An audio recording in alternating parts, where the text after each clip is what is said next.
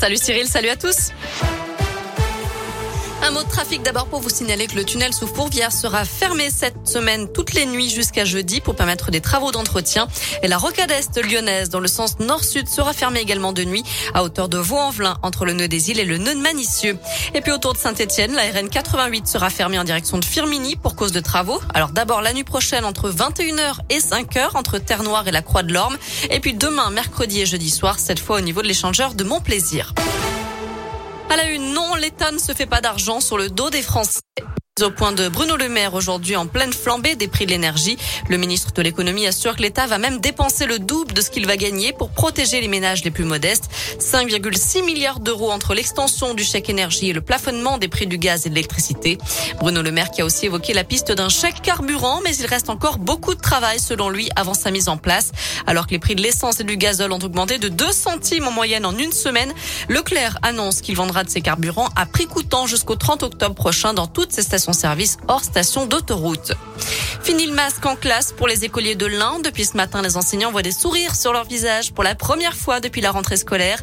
Avec 11 autres départements, l'Ain a rejoint la liste des territoires où le protocole sanitaire s'assouplit petit à petit.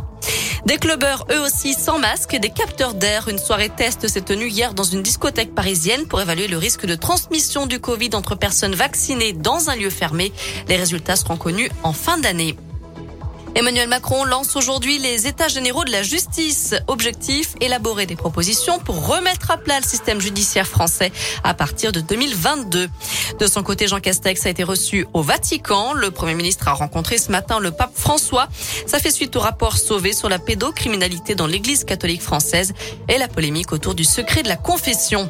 Dans le reste de l'actu aussi, la mort de Colin Powell, l'ancien secrétaire d'État américain sous George W. Bush. Et s'est éteint à l'âge de 84 ans après des complications liées au Covid. Un mot de foot et la colère des supporters stéphanois après la défaite des Verts, 5 buts à 1 hier soir à Strasbourg. Après 10 journées de championnat, l'ASS n'a toujours pas gagné et reste donc lanterne rouge de Ligue 1. Enfin, c'est le plus beau cliché du monde cette année. Il a été pris par un Français, Serge Zaka, récompensé ce week-end pour cette photo du 4 août 2020. Photo d'un éclair très puissant qui sort d'un nuage au-dessus de la baie de Cannes dans les Alpes-Maritimes. Le résultat de 16 ans de chasse aux orages. Voilà, vous savez tout pour l'essentiel de l'actu de ce lundi. Côté météo, cet après-midi, c'est toujours très très beau pour la saison.